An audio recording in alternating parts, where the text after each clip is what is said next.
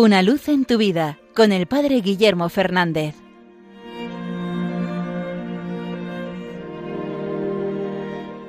Saludos hermanos de Radio María. De entre las muchísimas anécdotas de la vida de San Juan Pablo II, hay una que siempre me ha conmovido especialmente, y es esa anécdota en la que un mendigo confesó al Papa. Dicho así puede llamarnos la atención, pero la historia es que un sacerdote americano que fue a, Roma a visitar al Papa se encontró en una iglesia con otro sacerdote que había sido compañero suyo que se había convertido en un mendigo, que había tenido una crisis de fe, que había abandonado el ministerio y que había acabado como mendigo en una iglesia. Cuando el sacerdote americano pudo encontrarse con el Papa y le contó esta historia, San Juan Pablo II le pidió que lo trajera a una cena. Y unos días después se presentaron estos dos, el sacerdote americano y el sacerdote que se había convertido en mendigo. Y al final de la cena, San Juan Pablo II le pidió a ese sacerdote que había abandonado el ministerio que lo confesara. El otro, muy sorprendido, dijo que, él no podía, que él ya había dejado el ministerio. Y San Juan Pablo II le dijo, sacerdote una vez, sacerdote para siempre. Y finalmente le confesó. Después este mismo mendigo quiso también confesarse a su vez con el Papa. Y finalmente este sacerdote decidió volver al ministerio es un ejemplo de que los santos miran más allá.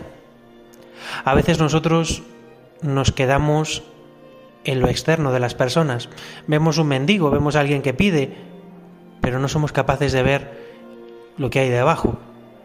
El santo es el que mira más allá, el que ve el corazón de la persona, el que ve su dignidad profunda y el que es capaz de reconocer los dones, incluso aunque estén cubiertos por los defectos, por los pecados y por las miserias. Es en el fondo el modo que tiene Dios de mirar. Dios no se queda en la apariencia, Dios no se queda en nuestro pecado, Dios mira lo que hay en el corazón. Dios ve un hijo, un hijo que puede hacerlo mal, pero jamás dejará de ser un hijo amado, jamás dejará de tener una profunda dignidad. Este es el modo en el que Dios nos mira, en el que Dios mira nuestra vida y es el modo en el que nos invita a mirar a los demás. No quedarnos en la fachada, no quedarnos en las obras de las personas, sino mirar su dignidad de hijos de Dios, mirar que ahí hay una posibilidad enorme de bien y solo hace falta descubrirla, revitalizarla, llamarla de nuevo a la vida. Pues ojalá aprendamos a mirar como miraba San Juan Pablo II, que no se quedaba en lo exterior. Ojalá sepamos tender la mano a todos sabiendo que siempre se puede volver a empezar, que Dios es capaz de restaurar, que nada está perdido para siempre, sino que Dios es posible, es capaz de hacer obras nuevas en nosotros.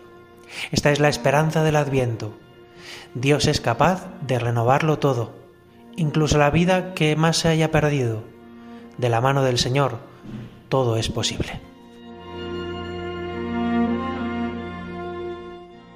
Una luz en tu vida con el Padre Guillermo Fernández.